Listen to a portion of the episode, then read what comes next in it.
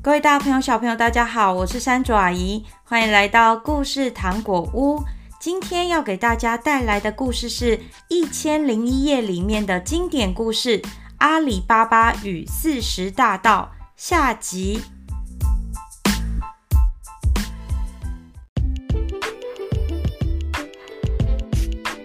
阿里巴巴把哥哥的尸体带走后，当强盗们又回到宝库的时候，惊讶地发现，卡西姆的尸体已经不翼而飞了。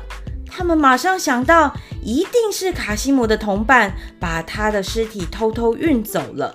于是，首领便派一个强盗到城里去寻找偷尸的人。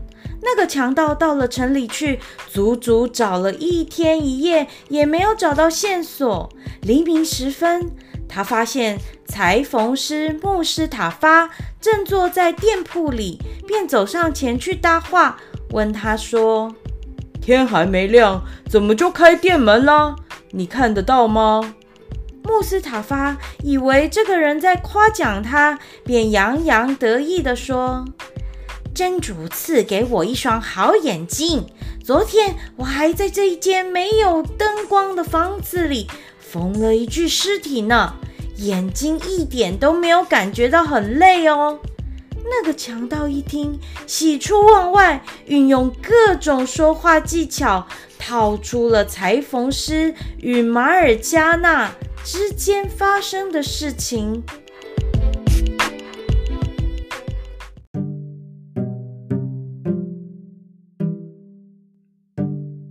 强盗塞一枚金币给裁缝师，让他带路去那间他缝尸体的房子。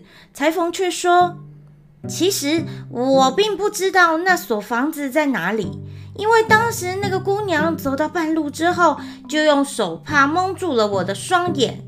不不然，你跟我走，嗯，说不定我们能够找到那间房子哦。”他们走了不远。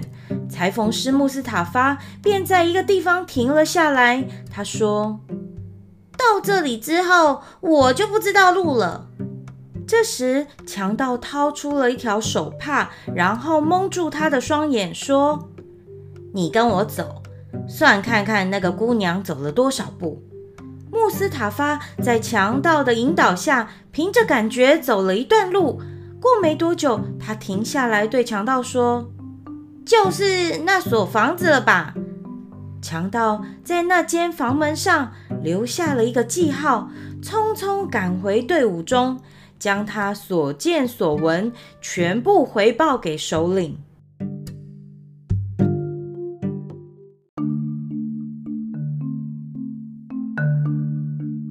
隔天，马尔加纳他正要出门去办事情，突然他发现。强盗留在门上的一个记号，他知道这事情不妙了，但他立刻镇定下来，决定将计就计，照着这个记号，在附近每个家的门口全部都画上相同的记号。哇，马尔加纳真的好聪明哦！那天夜里，强盗们全员出动，要来抓人，可是到了这条街。他们才发现，每一间房子的门上都画着相同的记号，到底是哪一间呐？搞不清楚究竟哪一户是他们要抓的人，只好原路退回。全部的强盗都白跑了一趟，大费周章。首领非常生气，隔天他又派出了第二个强盗去找裁缝师穆斯塔法。这一次，强盗在卡西姆的家门画上一个红色的记号，不出所料，又被聪明的马尔加纳发现了。他又照样在每一个人的家门上画上相同的红色记号。这一天晚上，强盗们又来抓人，又被弄得无从下手。到底是哪一间呐、啊？又搞不清楚了，只好空手而回。最后，强盗首领亲自去找裁缝师穆斯塔法，让他带他们到阿里巴巴的住处。他在门口站了很久，默默记下了这一个房子的每一个特征，一直到相信不会弄错，才离开。因为以前没有门牌号码，所以他们必须靠特征来记得这个房子是在什么位置的。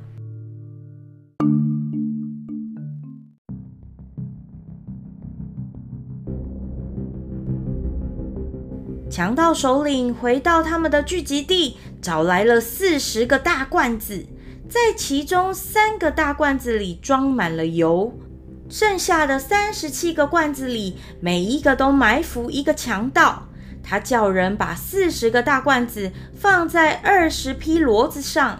自己则装扮成卖油的商人，他和部下约定好，用丢石头作为暗号。当他丢石头的时候，强盗们就要从罐子里冲出来，把见到的人绑起来，然后把财物全部都搜刮干净，把那一些搞丢的金银财宝全部要回来。一切安排妥定后，他就带着二十匹骡子及四十个大罐子往阿里巴巴的住宅出发了。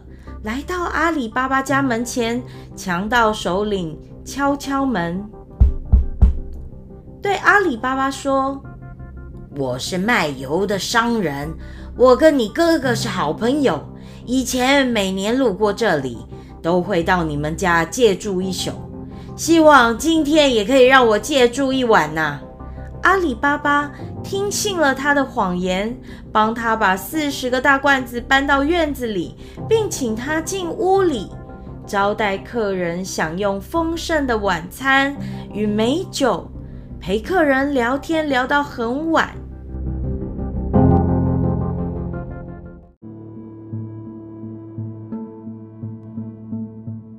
这天晚上，马尔加纳发现他房间里的灯油没有了，连油壶里也没有油了。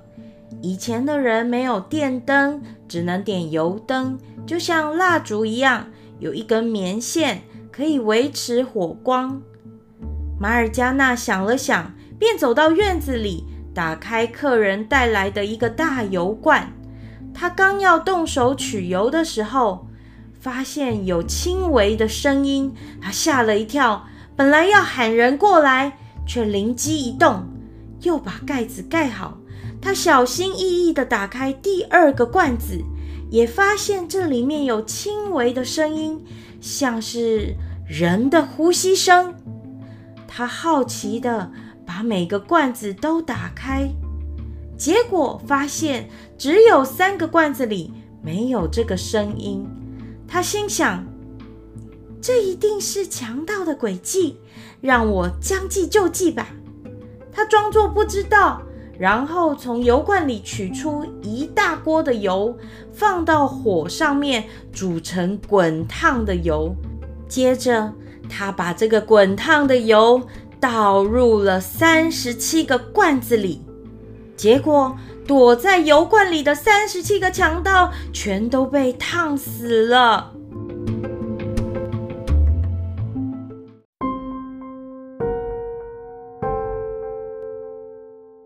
夜深人静的时候，阿里巴巴一家人已经睡着。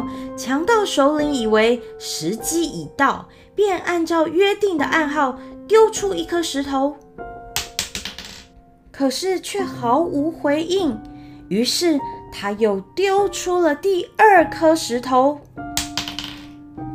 第三颗石头，还是没有见到部下从油罐子里出来。于是他非常生气的跑到院子里，打开第一个罐子，伸手一摸，油腻腻的。他把一个强盗从罐子里提了出来，一看，哎呀，我的部下被烫死了。接下来，他打开全部的罐子，发现所有部下都被烫死了。这时候，他才知道自己精心安排的计谋已经彻底被识破了。他像发了疯一样的往山里跑去。第二天一早，阿里巴巴从马尔加纳那里知道前一晚发生的事情，感叹地说：“原来他是来谋财害命的强盗首领啊！”我还当真以为他是哥哥的朋友呢，马尔加纳，谢谢你救了我，不然我也可能会在强盗刀下丧命的。于是他给了马尔加纳很多金币来感谢他，并和仆人们一起在后院挖了一个很大很大的洞，把强盗的尸体掩埋了。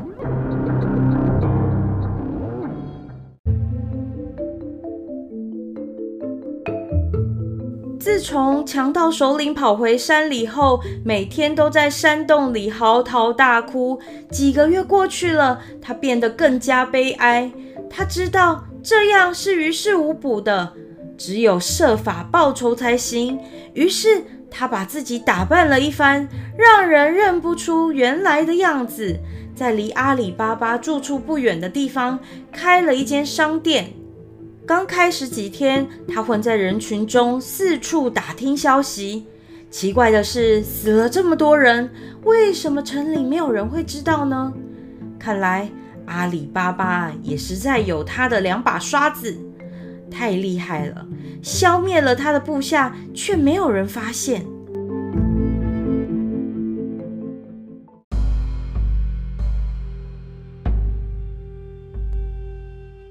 强盗首领决定潜入阿里巴巴家里，于是他先从卡西姆的儿子下手。根据他的观察，他的儿子为人热情又单纯，所以想尽办法，终于成为他的好朋友了。有一天，卡西姆的儿子向他发出了邀请，阿里巴巴把他当作侄子的好友，没看出他就是那个强盗首领，热情地招待他。可是，大家是不是都忘记了聪明的女仆马尔加纳？这一天，她在送茶水的时候，看了一眼客人，发觉这个人看起来很眼熟，好像有见过。她就站在一旁，仔细地观察着这个客人，发现他在说话的时候，挥动双手时，露出了长袍底下的匕首。匕首就是中东的刀子，马尔加纳更加怀疑他了。最后，他终于认出他是谁了，就是强盗首领。马尔加纳认出强盗首领之后，他没有打草惊蛇，他默默地计划着。他明白强盗首领想要报仇，觉得应该要先下手为强，除掉强盗首领才可以。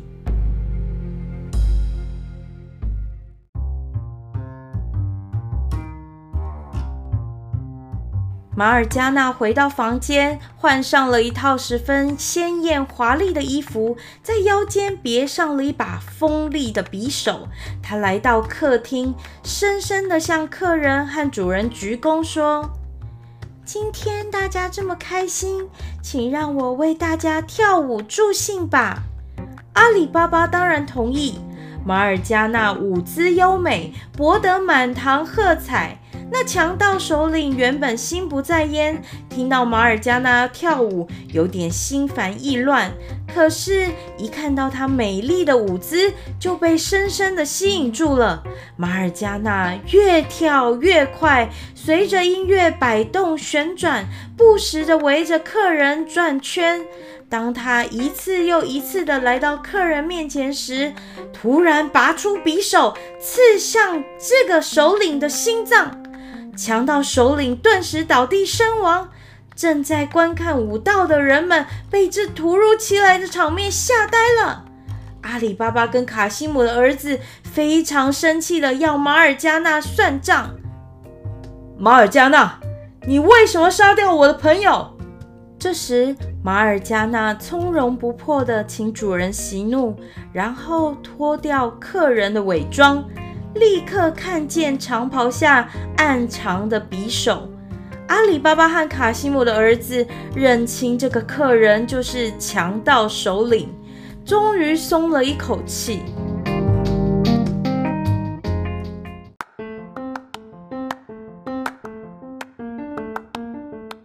阿里巴巴十分感谢马尔加纳一而再、再而三的救了他们一家，为了报答他。他对着马尔加纳说：“马尔加纳，从今天起，我宣布你再也不用当仆人了。我会给你丰厚的财富，你可以自由了。”获得自由的马尔加纳过了不久之后，跟卡西姆的儿子成为了夫妻。他们两人共同经营哥哥卡西姆留下来的生意，而石洞里的金银财宝便成为了阿里巴巴和小卡西姆夫妻共同的财产。从此，他们过着幸福安宁的日子。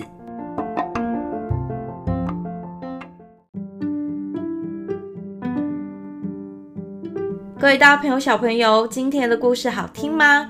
这个故事下集，马尔加纳好像变成了主角，因为他的聪明机智，阿里巴巴一家人才不会被强盗杀害。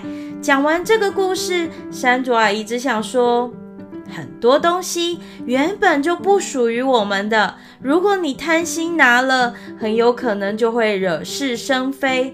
想一想。如果一开始阿里巴巴没有搬那些金币回家，是不是就不会发生后面这一串恐怖的事情呢？而卡西姆还可以平安的活着呢？听完故事后，有什么话想对山竹阿姨说？都欢迎你来故事糖果屋 Facebook、脸书粉丝团或 IG 留言告诉我哦。然后记得帮山爪阿姨到 Apple Podcast 评五星。故事糖果屋还有好多故事，我们下次见喽，拜拜。